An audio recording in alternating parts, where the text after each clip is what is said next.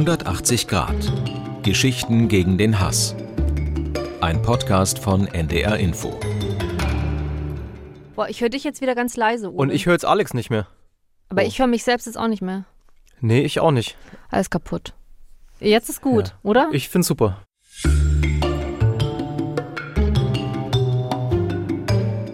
Mein Esel hieß Rommel. Ist das die Norm oder ist das die Ausnahme? Und dann fällt der vom Pferd. Ihr hört 180 Grad Geschichten gegen den Hass. Dieser Podcast kommt von NDR Info. Ich bin Bastian Berbner. Der hat sogar noch Haschkekse mitgehabt. Und ich bin Alexandra Reukoff. Muskulös, durchtrainiert, gewaltbereit. Hi Alex. Hallo Basti. Ich hab Schiss gehabt, wirklich. Ich muss zugeben, ich bin ganz schön nervös heute. Äh, Zu Recht. Ja, wahrscheinlich nach letztem Mal. Wir, wir prügeln uns übrigens nach dieser Podcast-Folge. Wir haben hier einen Ring aufgebaut und dann tragen wir das in Fäusten aus und ich bin sehr viel stärker, als ich klinge. Ich habe auch Leute verprügelt, die Familie haben.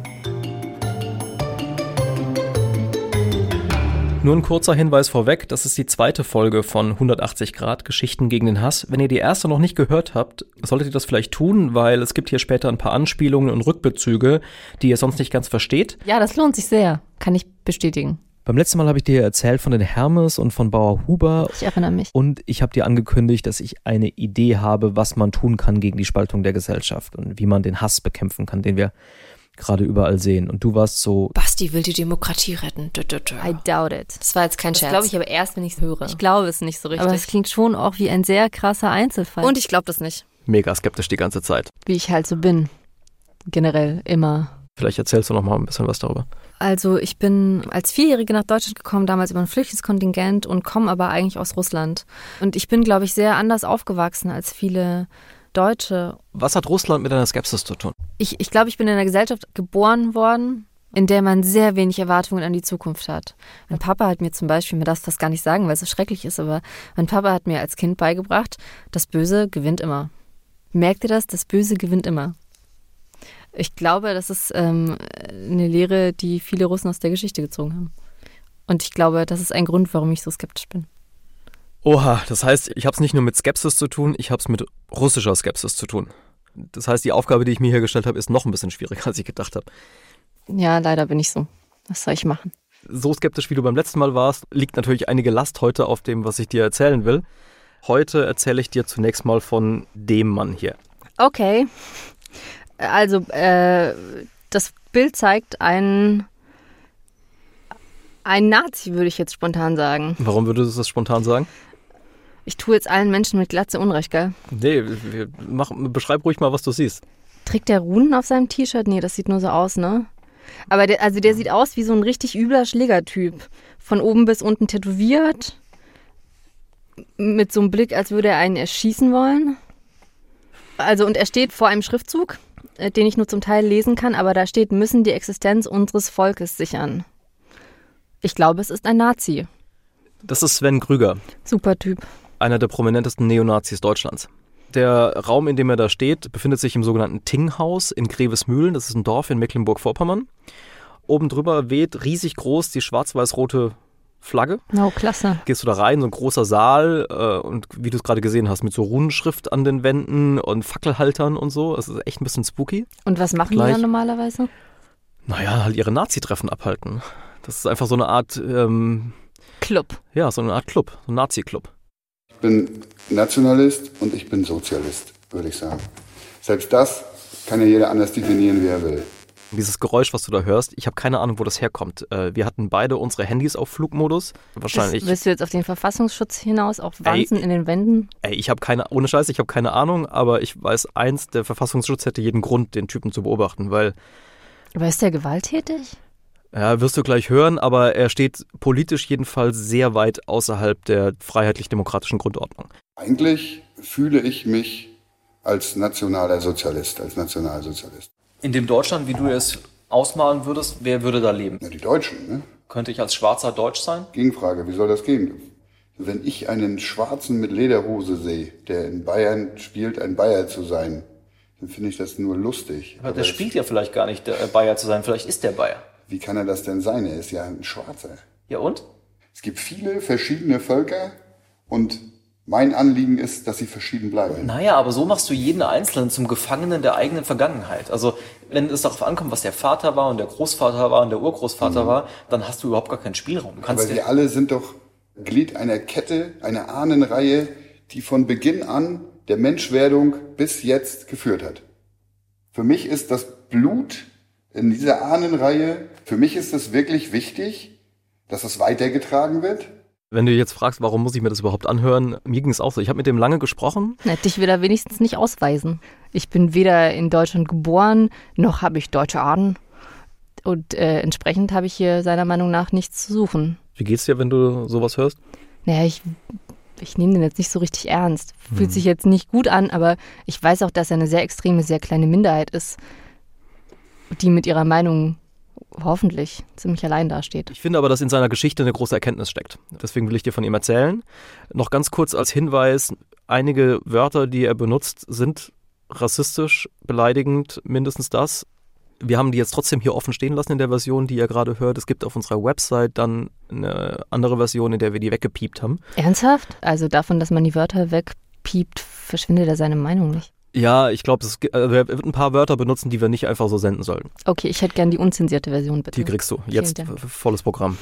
Ähm, Sven Krüger, er ist Mitte 40, saß für die NPD eine Weile im Landtag, saß zehn Jahre seines Lebens im Gefängnis. Wegen? Ich hatte mir innerhalb von wenigen Monaten 45 oder 50 schwere Straftaten angehandelt. Autodiebstahl, Überfälle und, und die Krönung war dann eben ein Überfall auf ein Asylantenheim und das brachte mich rein. Dafür hat er zweieinhalb Jahre bekommen. Ausbruch aus dem Gefängnis, Ein halbes Jahr. fahren ohne Führerschein, tanken ohne zu bezahlen. Weil er Intensivtäter war, ein ganzes Jahr. 1996, da haben wir ein bisschen doll Geburtstag gefeiert und sind mit einer Jugendgang aneinander geraten mit acht Verletzten. Drei Jahre, sechs Monate.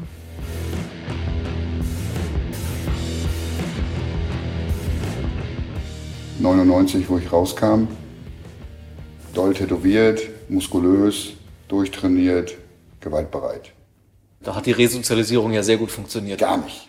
Resozialisierung im Strafvollzug ist undenkbar. Es gibt nur Zweckverhalten und Weicheier, sage ich mal. Ne? Ich habe es zweimal bescheinigt bekommen, dass ich resozialisiert bin, aber beide Male war es Blödsinn. Es war reines Zweckverhalten. Man benimmt sich zum Anfang wie Sau, dann wird man langsam still und dann wird man vernünftig und lässt sich die Haare wachsen. Für mich war es wie eine Schule. Ich habe da drinnen gelernt, wie man schlägt, ohne dass man Spuren hinterlässt. Ich hab da, das habe ich alles erst da drinnen gelernt. Und diese Fähigkeit hat er dann auch direkt eingesetzt. Er hat damals in Wismar gelebt und als ich für die Recherche da war, haben einige zu mir gesagt, wenn du damals in den 90ern in Wismar Teenager warst, dann hattest du eigentlich nur zwei Möglichkeiten. Entweder du wurdest Punker oder Nazi. Und der einzige Kontakt zwischen diesen beiden Gruppen war im Prinzip, wenn sie sich geprügelt haben. Und beide Gruppen haben sich halt ständig durch die Straßen gejagt bei einem Hafenfest. Oder am Bahnhof oder abends in der dunklen Gasse, dann gab es einen auf die Rübe. Ne? Mal ich, mal die, mal die anderen, mal jeder und mal auch alle gegen alle. Und das ging immer hin und her.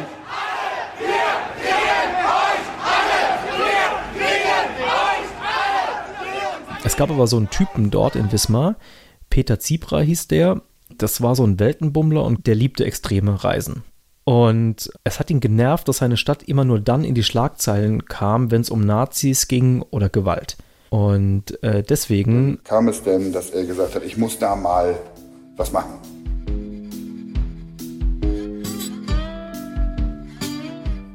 Und er dachte sich dann, er nimmt zwei wilde Rechte und zwei völlig wilde Linke und nimmt die mit nach Afrika.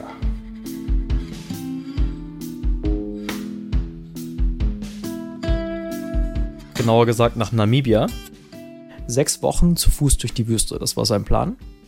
Und Sven Krüger war halt einer von denen, die er gefragt hat und äh, der hat sofort Ja, gesagt. in erster Linie, weil ich ein bisschen was über diese ehemaligen Kolonien erfahren wollte, Dann hat er noch einen seiner Nazi-Kumpels vorgeschlagen, Ewing. Weil er ein guter Gesprächspartner ist und Um die beiden linken Teilnehmer hatte sich Zipra gekümmert.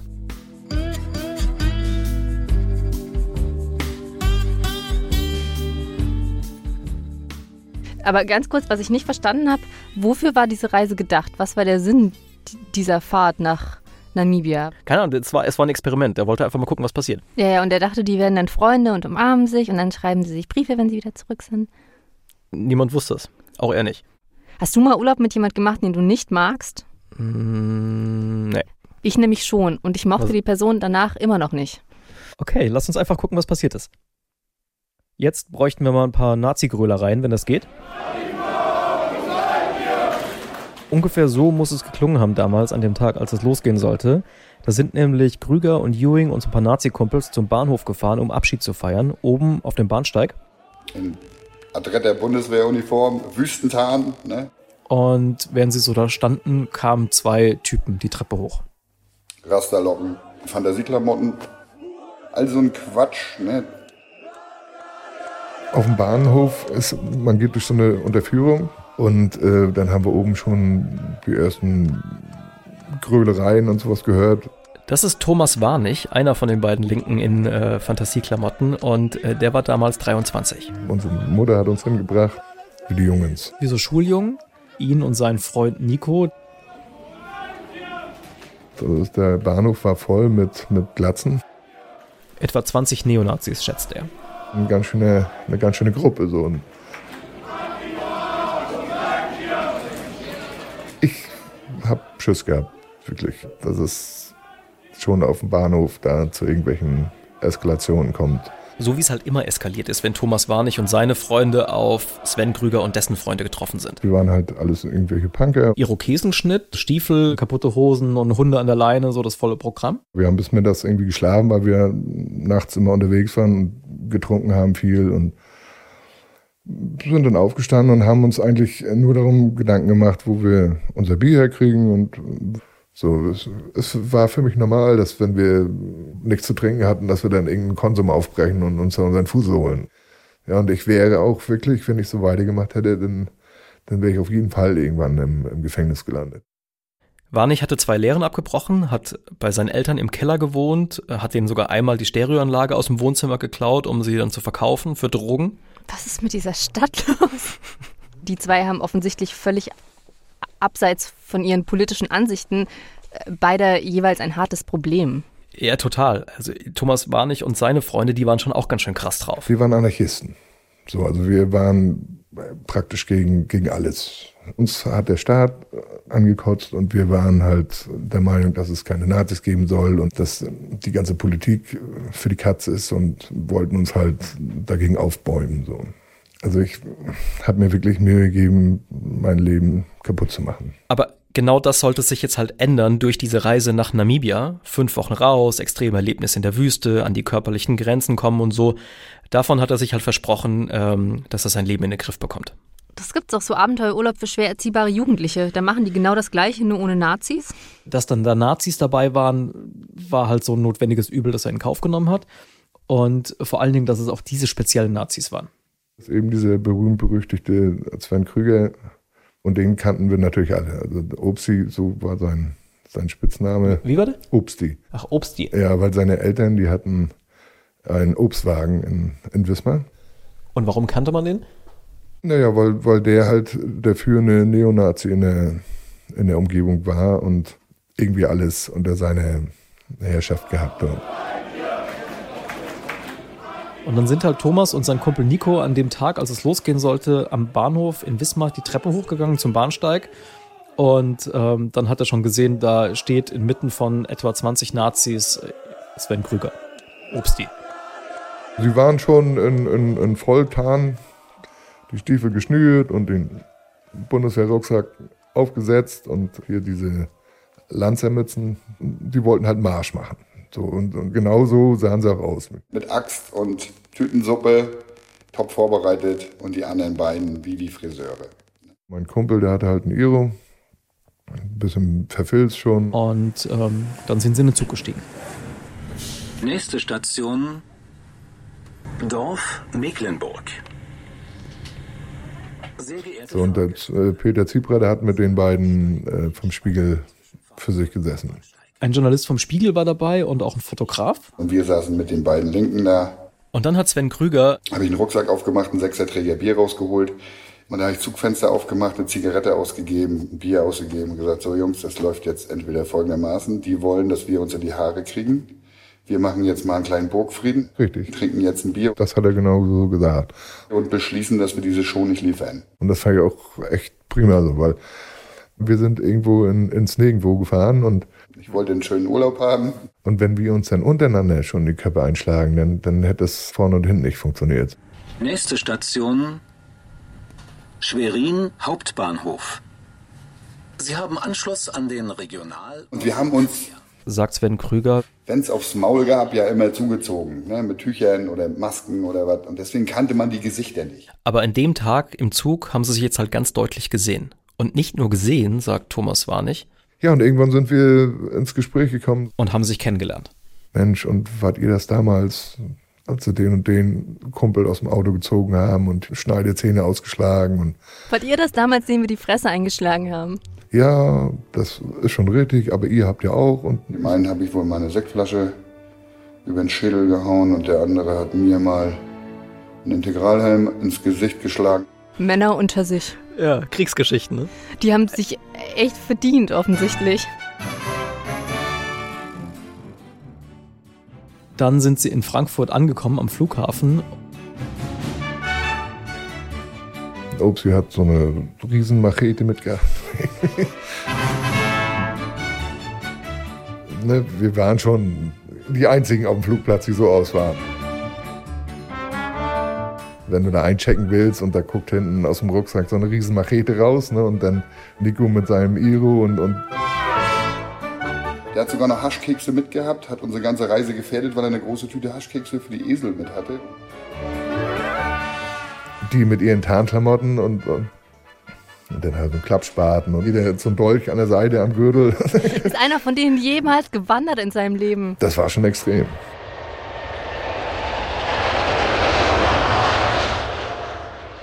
Dann sind sie nach Windhoek geflogen, ähm, von da 800 Kilometer nach Norden mit dem Auto in so ein kleines Dorf, von wo aus es dann losgehen sollte, äh, zu Fuß durch die Wüste. Aber erstmal haben sie dort einen Häuptling getroffen vom Volk der Himba und haben mit dem in einer Lehmhütte gesessen im Schneidersitz auf dem Boden, also Peter Zibra, die beiden Linken, die beiden Rechten, der Häuptling und auch sein Sohn, äh, der war noch dabei. Die hatten sich dann so eingerieben, wie die Himbas äh, manchmal machen, mit so einer Mischung aus Kudung und Erde gegen die Malariamücken. Und Thomas Warnig erinnert sich noch, dass es ihn total überrascht hat, dass Sven Krüger, der halt über Afrikaner denkt, wie Nazis über Afrikaner denken, ähm, in der Situation so reagiert hat, wie er reagiert hat. Für mich war immer klar, wenn der irgendwas sieht, was nicht seiner Norm entspricht, dann dreht er durch.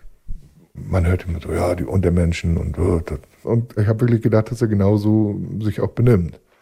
Aber das war eben das ganze Gegenteil. Weil ähm die haben eine ganz andere Kultur, ja nicht nur eine ganz andere Kultur, die haben auch eine ganz andere Einstellung zum Leben. Und das hat mich fasziniert.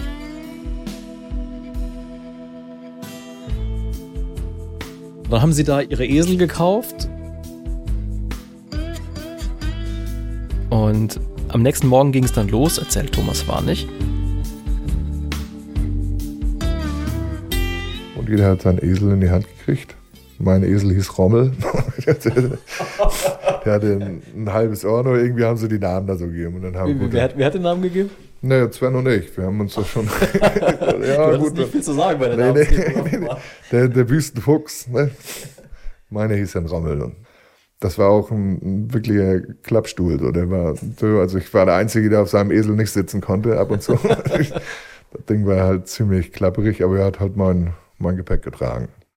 Geführt wurde die Gruppe vom Sohn des Himba-Häuptlings von Haru Endo.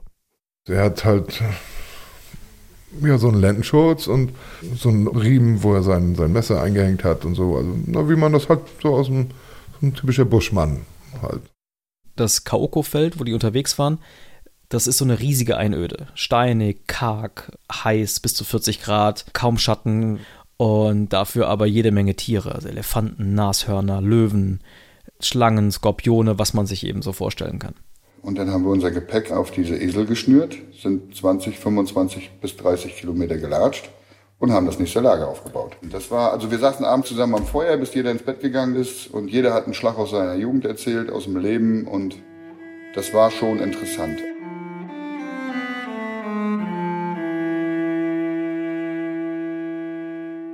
Losgegangen sind wir noch mit frischem Wasser. Sagt Thomas war nicht. Aber das war eben dann relativ schnell. Wir mussten ja auch den Esel ein bisschen versorgen damit und hin und her. Im Sommer durchs Kaukofeld bedeutet Durst. Aber was für eine Scheißidee auch, ehrlich gesagt. Warum sind sie nicht in die Alpen gefahren? Es wurde dann immer ein bisschen schwieriger. Wo habt ihr dann Wasser hergekriegt unterwegs? Na, von den Wasserlöchern. So da, wo auch die Tiere sich im Wasser erholen, ne? egal wer, da haben wir dann auch.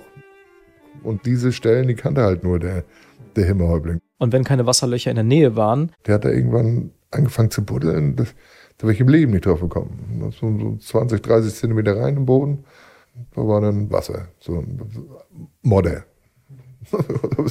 so, und das hat er dann abgeschöpft und dann haben wir das getrunken.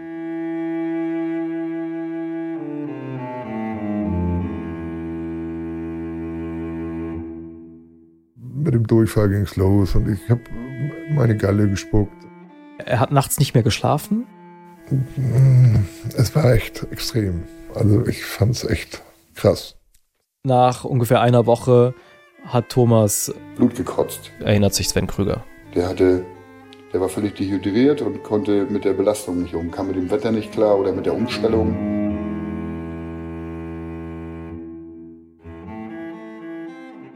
Nico hat es nicht interessiert und Sven war halt da und kam und sagt, Mensch, und komm, hat dann meinen Rucksack genommen und, und, und sowas. Also, Er hat einen Rucksack getragen. ja, ja.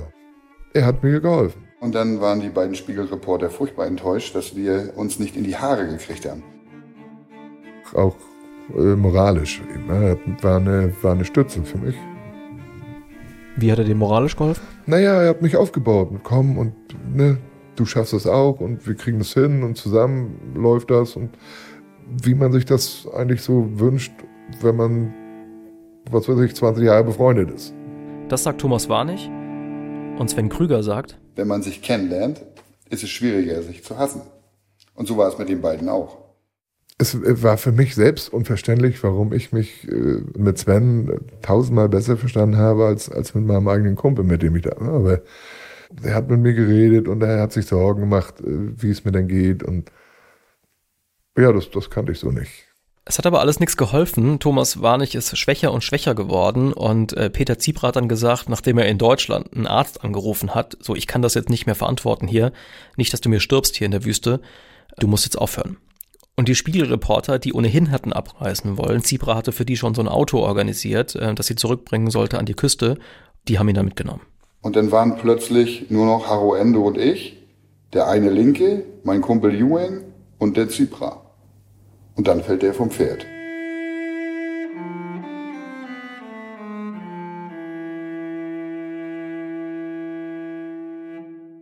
Der Zypra sagte noch, hier ist Malaria-Gebiet, wir müssen aufpassen. Und er selber ist als erster umgefallen. Ich habe das kommen sehen, er hat immer so geschwankt und hat so einen langsamen Augenaufschlag gehabt und auf einmal fiel er vom Esel.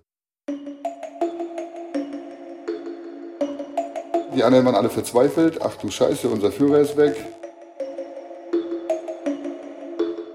Und dann hat Aroendo gesagt, hier irgendwo hinter den Bergen kommt irgendwann ein Krankenhaus. Dann ist Sven Krüger mit Haruendo losgezogen. Den ohnmächtigen Zebra haben sie Darüber geschmissen, über das Pferdchen, über den Esel.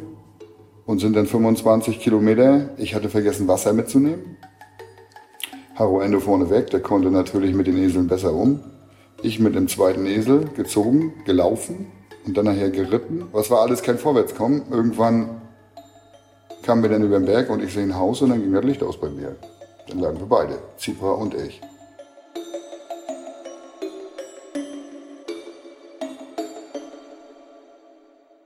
Wach geworden bin ich in einem Krankenbett. Ich bin damals davon ausgegangen, ich habe auch Malaria. Aber es war nur normal dehydriert, Schwäche. Ne? Und dann ja, lag ich einen Tag im Bett und dann bin ich wieder, habe ich mich wieder aufgerappelt.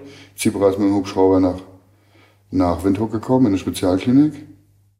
Ich habe übrigens auch mit Peter Ziebra gesprochen. Äh, der wollte allerdings nicht interviewt werden, hat mir aber beim Faktencheck für diese Geschichte geholfen. Und es war ihm wichtig, zwei Dinge klarzustellen, die Sven Krüger gerade gesagt hat. Erstens sei es kein Hubschrauber gewesen, der ihn da nach Windhoek äh, gebracht hat ins Krankenhaus, sondern ein Kleinflugzeug. Und äh, zweitens sei es am Ende keine Malaria gewesen, die er gehabt habe, sondern eine andere Krankheit. Und er wollte aber nicht sagen, welche. Und wir waren eine Woche lang auf dem Zeltplatz. Sven Krüger ist aber da geblieben. Und Haro Endo ist bei uns geblieben. Um auf Zebra zu warten. Und mit dem habe ich unter dem Baum gesessen und über Leben und Leben lassen philosophiert. Über Afrika, über Deutschland, über Armut. Der hat mir gezeigt, wie man da in der, in der Region jagt und angelt und was weiß ich. Ich war sehr interessiert. Was habt ihr da gejagt? Springböcke, diese mhm. Thompson-Gazellen haben wir gejagt.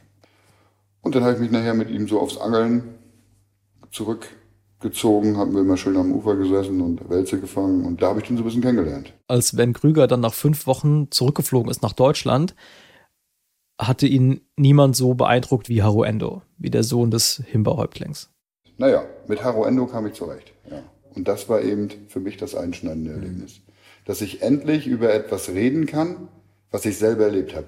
In den vielen Jahren danach, wenn ich diskutiert habe mit Leuten, die gesagt haben, ja, hier Neger stinken oder irgendeine so dämlichen Vorurteile, konnte ich immer mit eigenem Erleben berichten, wie diese Leute leben. Sven Krüger erzählt ja, wie einschneidend diese äh, Reise für ihn war, aber für Thomas Warnig war sie eigentlich noch viel einschneidender. Das ist wirklich der einzige Grund, warum ich mein Leben geändert habe, ist diese, diese Reise nach Afrika. Warum? Zum Beispiel in, in Namibia, mitten im Dorf, gab es einen Wasserhahn. So, da hat das ganze Dorf sich das Wasser geholt. Ich bin es gewohnt, zu Hause beim Zähneputzen den, den Wassern auf und dann lief das Wasser, das ist halt normal. Ja?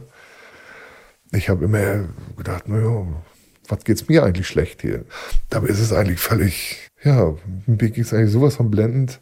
Ich weiß nicht, mich, mich hat das wirklich arg wachgerüttelt dort alles. Als er zurück war, hat er eine Lehre angefangen zum Altenpfleger und plötzlich ist er nicht mehr klargekommen mit seinen Punkerfreunden. Ich habe dann keine Stiefel mehr angehabt, habe es dann gewagt, mal in eine Disco zu gehen, was ja völlig verpönt war und außerdem Tonschuhe angehabt und dann war ich bei den Leuten sowieso nur noch der, der blöde Mitläufer oder der Wendehals. Es hat aber nicht lange gedauert, da war ihm das eigentlich egal. Und irgendwie war er sogar ein bisschen stolz darauf, dass er sich so geändert hat. Dazu kam eben noch die, die, die Begegnung mit Sven. Ich habe sonst immer vorher alles in eine Schublade. Ne? Ich habe auch äh, Leute verprügelt, die einfach nur irgendwelche Mitläufer waren oder die auch Familie haben. Dann braucht er nicht mal Nazi sein. Er hat halt eine Glatze gehabt und hat sich auf dem Fischmarkt eine Baumärke gekauft und dann war es für mich Nazi. Eigentlich völlig stumpfsinnig. So, ich, ich mache im Prinzip dasselbe, wie die Glatzen gemacht haben, nur dass ich halt die jage und nicht irgendwelche Ausländer. Heute ist er 43, ist verheiratet, hat sechs Kinder, so ein 1,90 Meter Kerl, ne, breite Statur, Bäuchlein, weißes Hemd und kurze Haare, so ein totaler Durchschnittsmann. Und in seinem Haus hängt so eine große Fotowand mit Bildern aus Namibia und darauf ist auch Sven Grüger natürlich zu sehen, so muskulös und zutätowiert und mit nacktem Oberkörper. Meine Kinder, die fragen dann natürlich, Mensch, und wer ist denn das? Und, ne? Und so Was erzählst du dir? Ich sag ihnen schon so, wie es ist. Also der Sven ist halt äh, ein, ja, Neonazi, aber ich habe mich mit dem eben super gut verstanden. Es ist jetzt nicht so, dass er seine ganze politische Meinung geändert hat. Thomas Warnig ist immer noch sehr links, findet Nazis immer noch sehr scheiße, aber ähm, seit dieser Reise macht er halt diese Unterscheidung. Es gibt ja auch noch so eine zwischenmenschliche Ebene und, und, und das ist wirklich unwichtig, äh, was er jetzt für ein Gedankengut hat. Er ist halt menschlich, so komisch das auch klingt, aber ich mag ihn halt nicht leiden.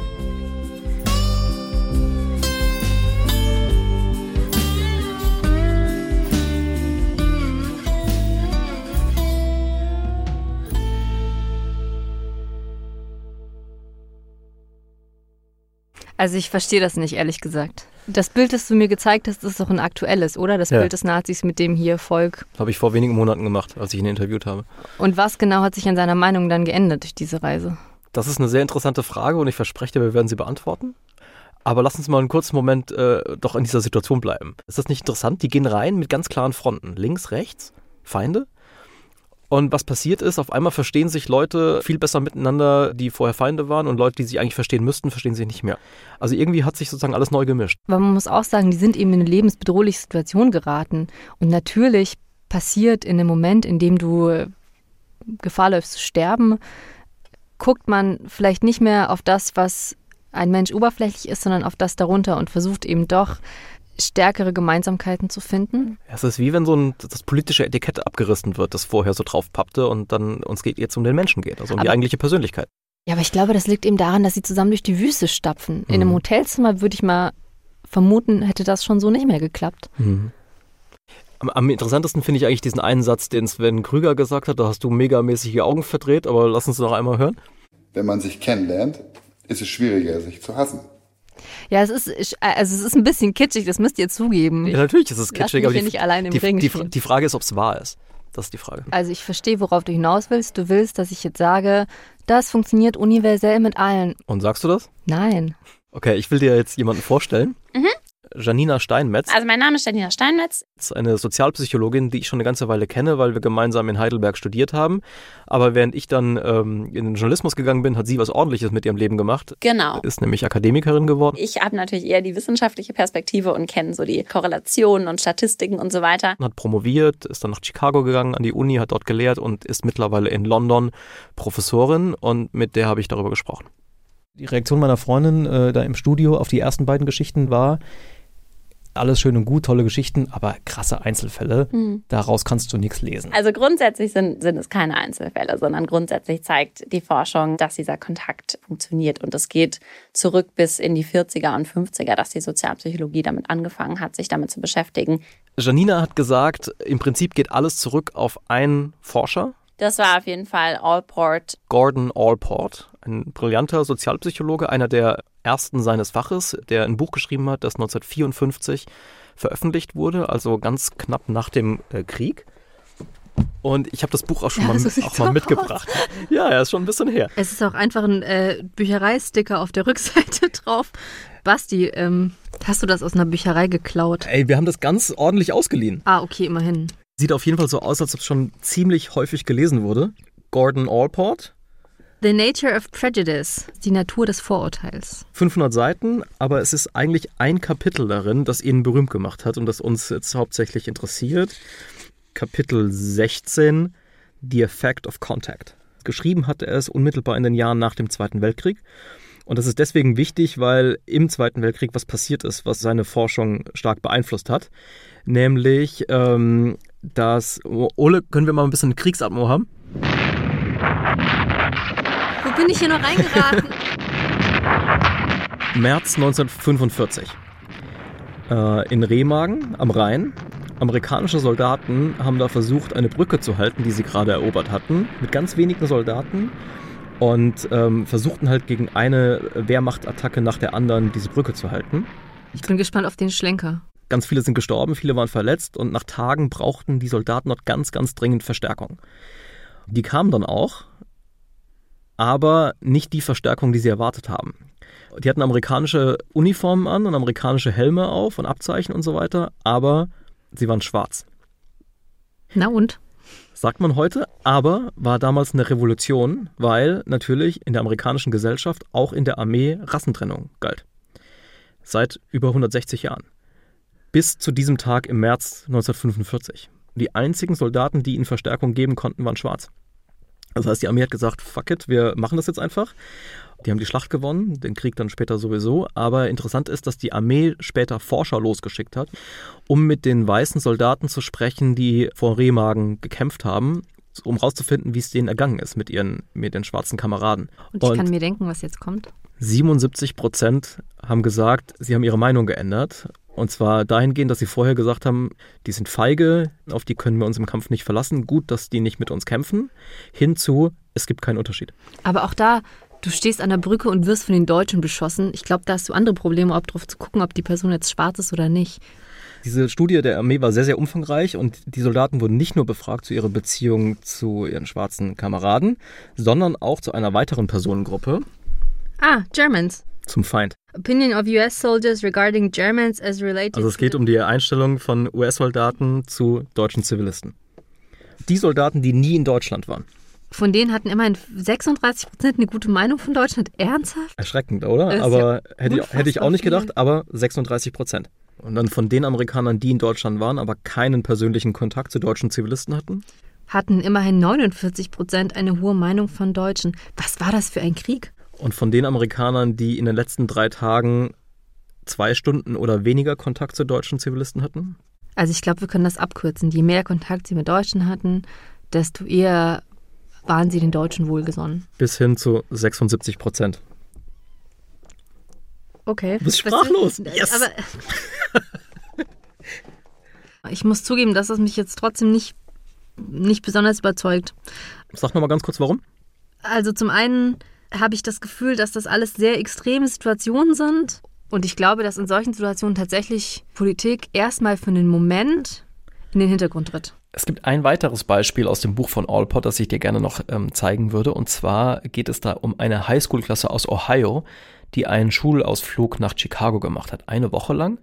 Und bevor sie weggefahren sind, musste jeder einzelne Schüler ähm, alle seine Mitschüler ranken auf einer Skala von 1 bis 7. Von 1, wir sind total eng, beste Freunde, bis 7, mit dem will ich am liebsten gar nichts zu tun haben.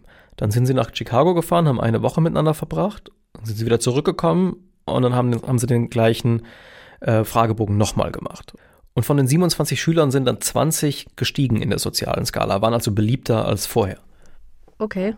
All das, was wir jetzt besprochen haben und noch viel mehr, ähm, das auch in diesem Buch drin ist, hat Allport zu dem Schluss gebracht, Prejudice, unless deeply rooted in the character structure of the individual, may be reduced by equal status contact between majority and minority groups in the pursuit of common goals.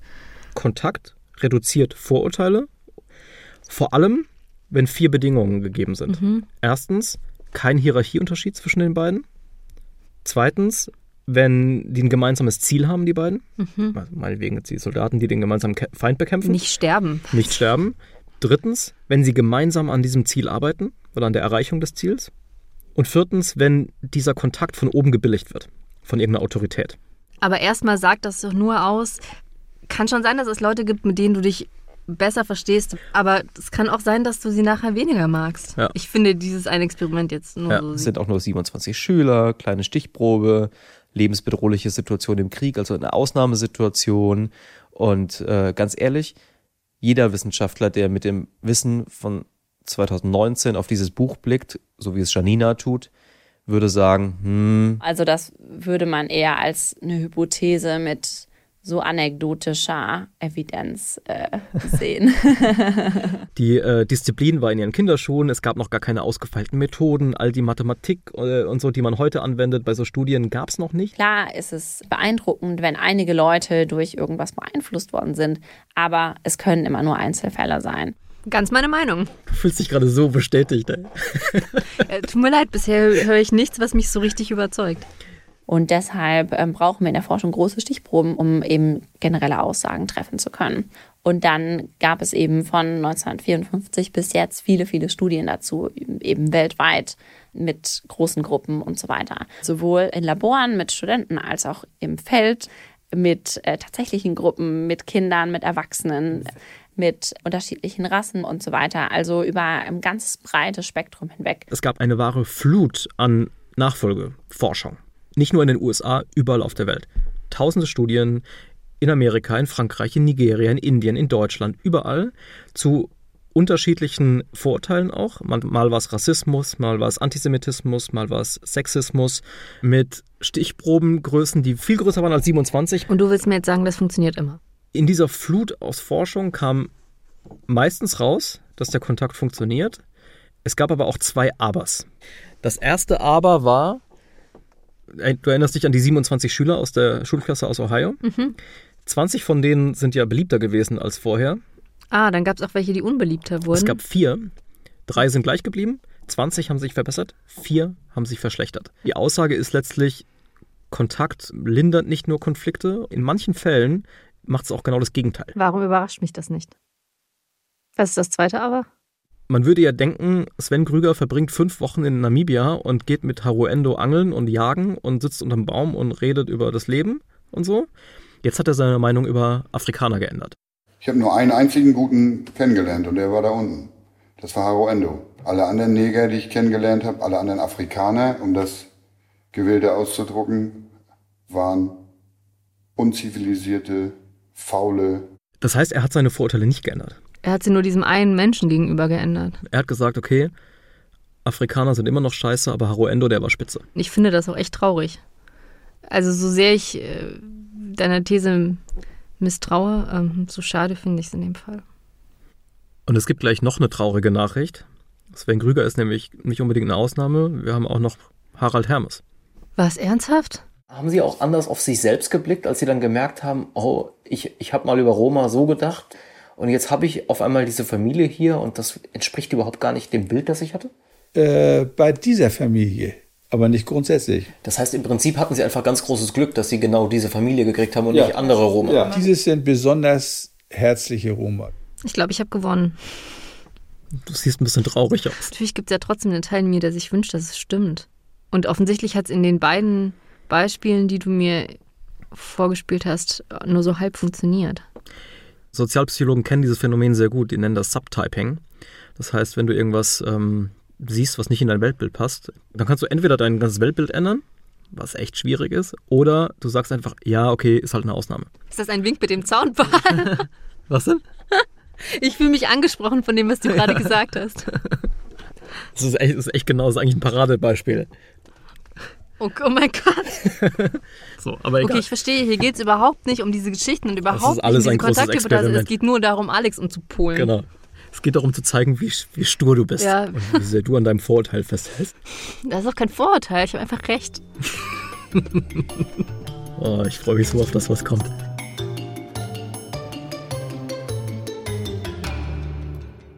Lassen Sie mal zusammenfassen. Es gibt nach Allport einen Wust von Studien, Tausende überall auf der Welt mit allen möglichen Methoden, mit riesigen Stichproben. Äh, und unterm Strich muss man sagen, na, wahrscheinlich funktioniert Kontakt, oft finden die einen Effekt, aber es gibt eben diese zwei großen Abers.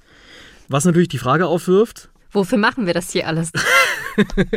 oder wie ist es denn nun wirklich? Weil, dass es da zwei Abers auftauchen, heißt ja nicht automatisch, dass die die ganze Geschichte bestimmen. Man will ja wissen, was zählt wie viel, was ist wie mächtig. Wenn man einen Strich drunter zieht, wie ist es denn nun? Funktioniert Kontakt oder nicht? Wo ist dann die Wahrheit? Hat Allport recht, ja oder nein? Man hat die eine Studie, man hat die andere Studie. Janina hat gesagt, Genau für solche Fragen brauchen wir eine Metastudie. also eine Studie über Studien, die alles bis dahin Dagewesene einrechnet, Strich drunter zieht und sagt, wie ist es denn nun? Das ist das Ergebnis. Genau. Also ist das, was die weißen Soldaten in den Schützengräben von Remagen erlebt haben, Ist das die Norm oder ist das die Ausnahme? ist die Geschichte von Harald und Christa Hermes eine Ausnahme? Ist die Geschichte von Gerold Huber eine Ausnahme? Ist die Geschichte von Sven Krüger eine Ausnahme? Oder sind das, sind das Mechanismen, die generell greifen? Sind das besondere Menschen oder sind das Situationen, in denen wir uns auch wiederfinden können? Wir im Sinne von Wir alle. wir alle. Mhm. Dann haben die beiden Sozialpsychologen Thomas Pettigrew und Linda Tropp 2006 genau so eine Studie gemacht, so eine Metastudie.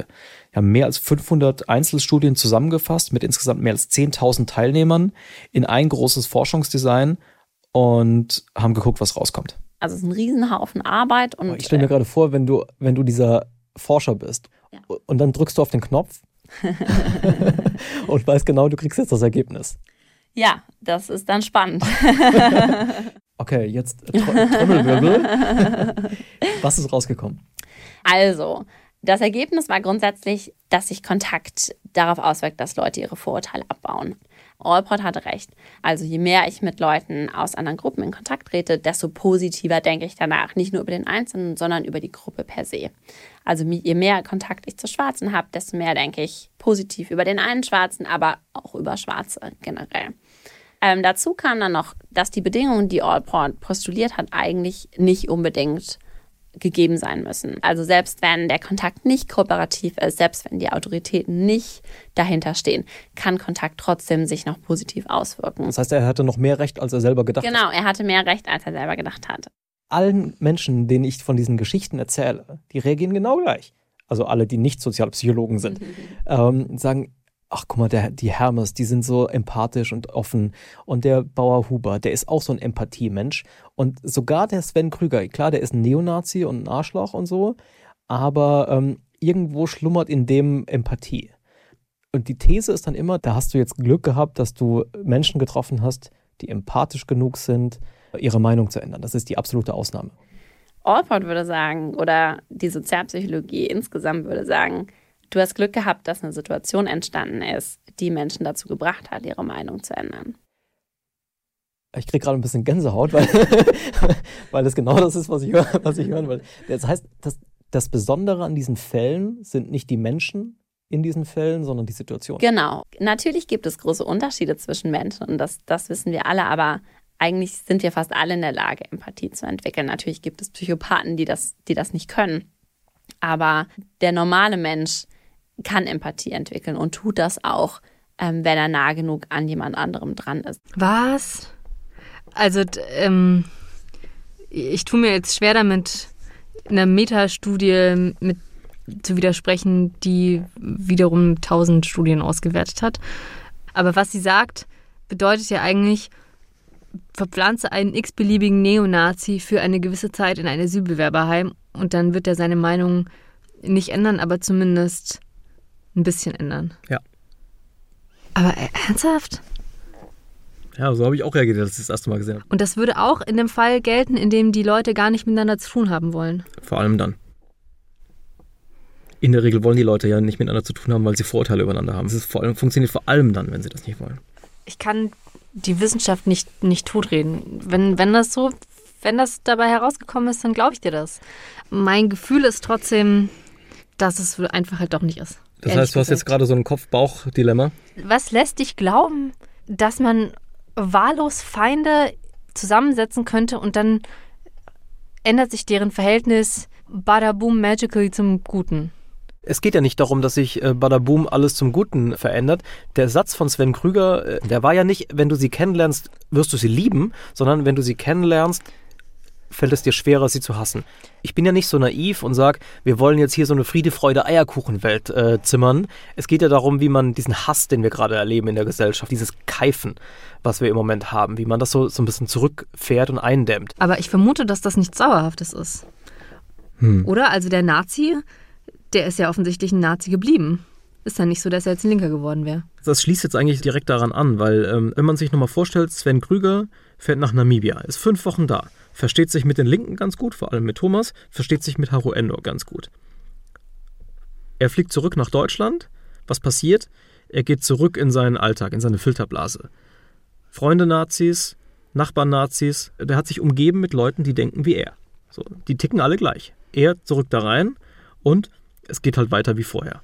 Und das heißt in seinem Fall auch zurück in den Knast. Wegen Hehlerei, aber dann äh, hat dummerweise auch noch die Polizei. Eine Maschinenpistole bei mir gefunden mit 400 Schuss Munition unter Bett. Unter seinem Bett, was ist das auch für ein Versteck?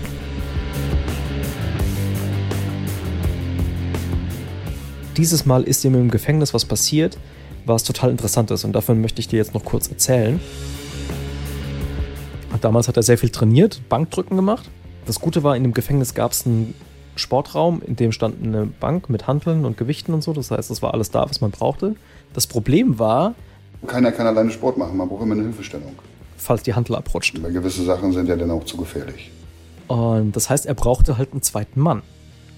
Aber der einzige außer ihm in diesem Sportraum war ein Palästinenser.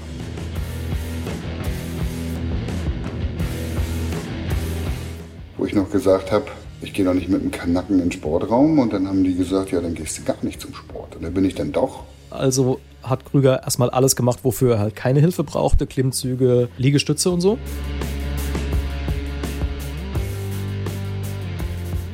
Und dann an einem Tag, Naja, irgendwann war er beim Bankdrücken und ich habe gesehen, wie er sich quält. Dann bin ich einfach hintergegangen, habe die Finger untergemacht und habe ihm geholfen. Das ist so mehr fürs, für die Psyche, dass die Finger runter sind, dass man sich nicht verletzen kann. Ne? Und wir haben nicht gesprochen. dann haben sie getauscht. Dann hat sich Krüger hingelegt auf die Bank und hat seine Übungen gemacht. Er hat sich gleich hintergestellt und auch die Finger untergehalten. Er konnte nicht ohne mich, ich konnte nicht ohne ihn. Und dann, naja, dann haben wir schweigend so untereinander gearbeitet. So ist es mehrere Tage gegangen. Dann hat das Gefängnis die beiden in dieselbe Arbeitskolonne eingeteilt. Wir haben dann die Pisten gefegt und die Treppen gefegt und die Küchen sauber gemacht. Dann hatten wir auch einen Pausenraum und da saßen wir dann und irgendwann fingen wir dann an zu sprechen. Er mit mir, ich mit ihm. Und schon im ersten Gespräch Hat er dann wie verrückt auf die Juden geschimpft und auf den Konflikt da unten. Naja, und ich als junger Dachs sagte dann auch, naja, die Juden mag ich auch nicht. Und dann war der Feind meines Feindes auf einmal mein Freund. Warum wundert mich das nicht? Das ist ja auch was, auf das sich äh, rechte und äh, sehr linke Menschen manchmal einigen können. Es ist irgendwie so der kleinste gemeinsame Nenner, wenn man äh, wenn man einen zusammenhassen kann, dann sind es halt immer die Juden, leider im Laufe der letzten Jahrhunderte. Ja, ich meine, es ist natürlich total schlimm, dass es jetzt ausgerechnet der Antisemitismus ist, der, der die beiden zusammenbringt. Aber das Interessante daran, finde ich, ist, dass man da zwei Leute hat, denen würde man ja sofort unterstellen, die haben nichts gemeinsam, das sind Feinde. Und ähm, aber selbst die finden was.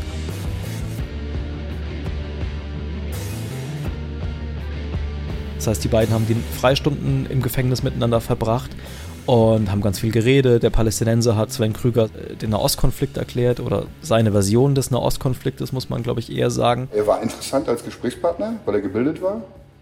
Er hatte mir vieles voraus. Ich habe gut zugehört.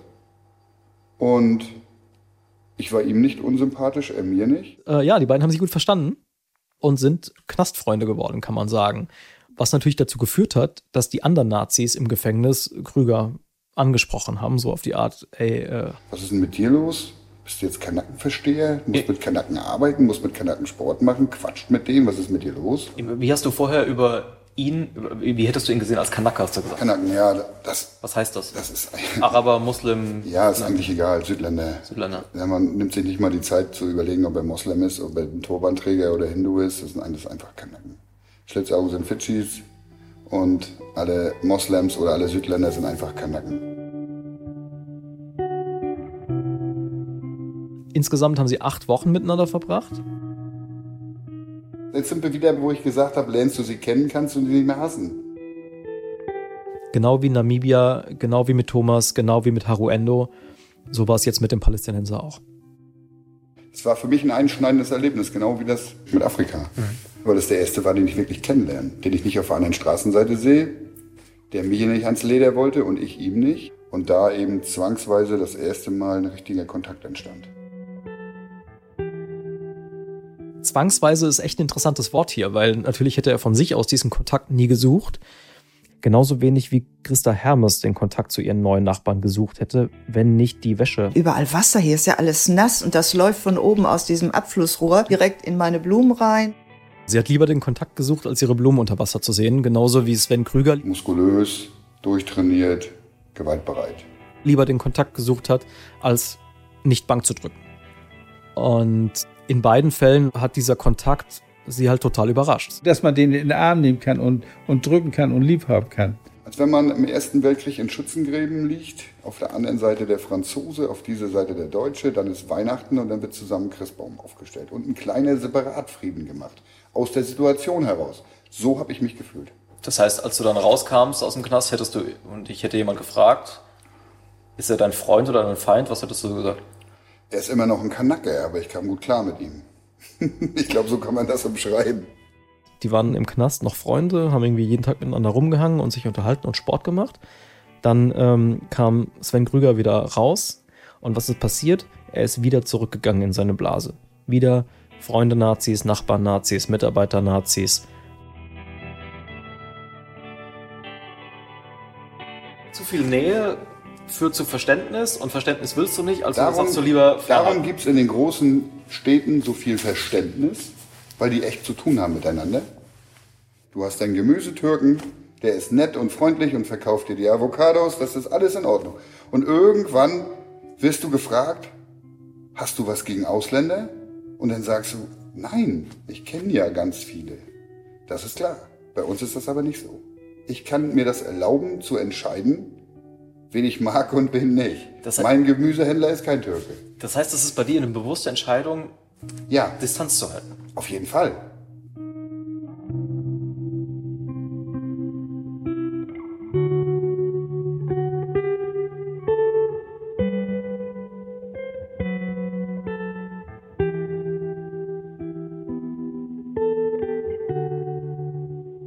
Kannst du mal beschreiben, wie sich dein Bild von Sven Krüger innerhalb dieser Folge verändert hat?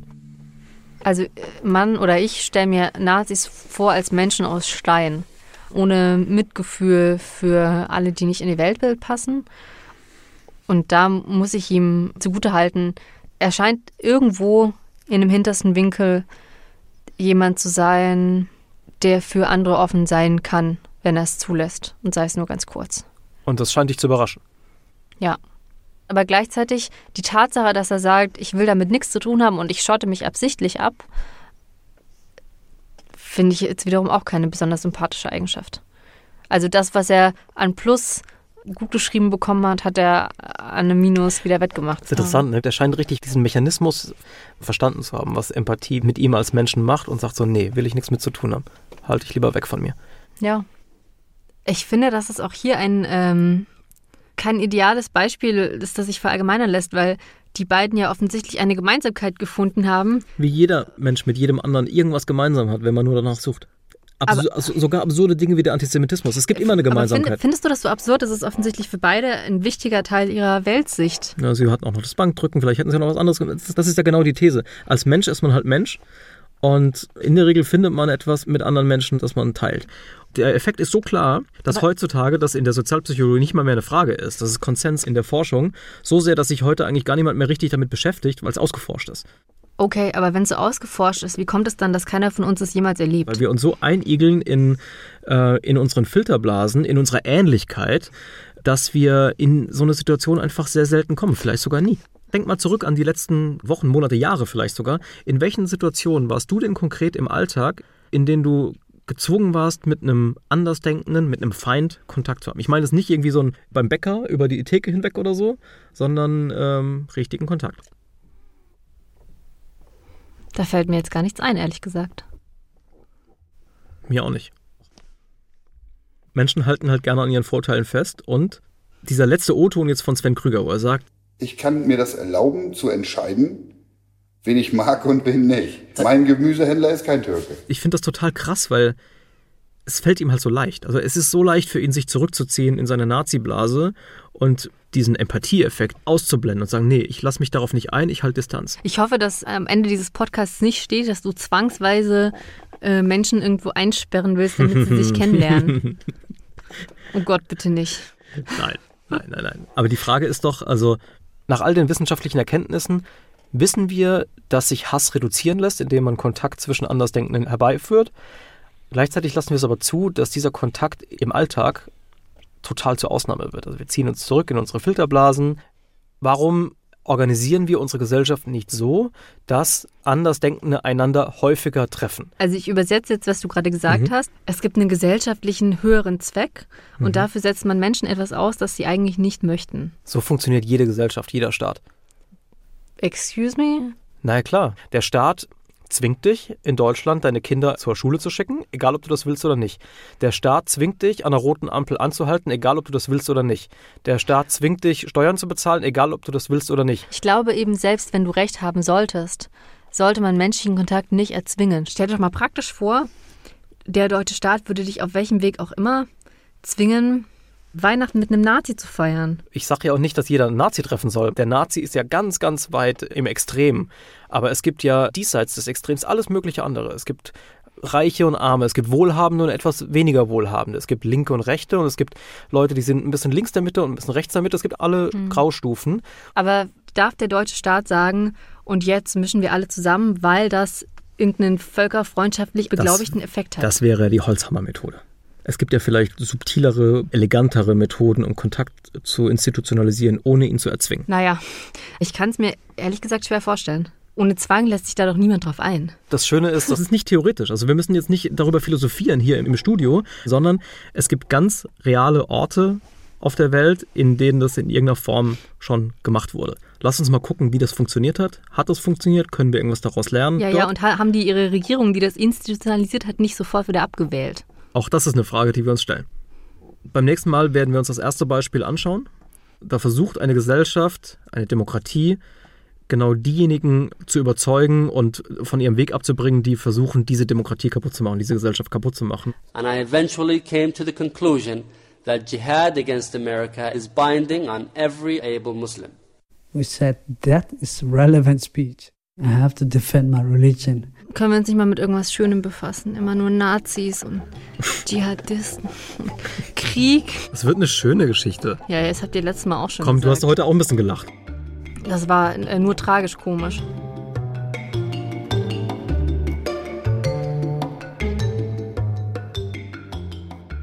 Das war 180 Grad Geschichten gegen den Hass. Die nächste Folge gibt es in zwei Wochen, wie immer exklusiv in der ARD Audiothek und auf 100-80.de. und dann eine Woche später auf den Podcast-Plattformen. Danke fürs Zuhören. Danke an die City University in London, in deren Studio ich mit Janina sprechen konnte. Danke an Janina selbst, die sich drei Stunden Zeit genommen hat für ein Pro-Seminar Sozialpsychologie. An Sven Krüger, an Thomas Warnig, dass sie mir ihre Geschichten erzählt haben. Auch an Peter Ziebra, der geholfen hat beim Fact-Checking. An Alexandra Roykov für die russische Skepsis. Immer gerne. An Simon Hanke für die Website, Martin Pagels für die Trailer, vor allem an Ole Pflüger, der hier im Hintergrund alles organisiert, sogar die Kriegsatmo. mein Name ist Bastian Berbner. So viel für heute. Bis zum nächsten Mal.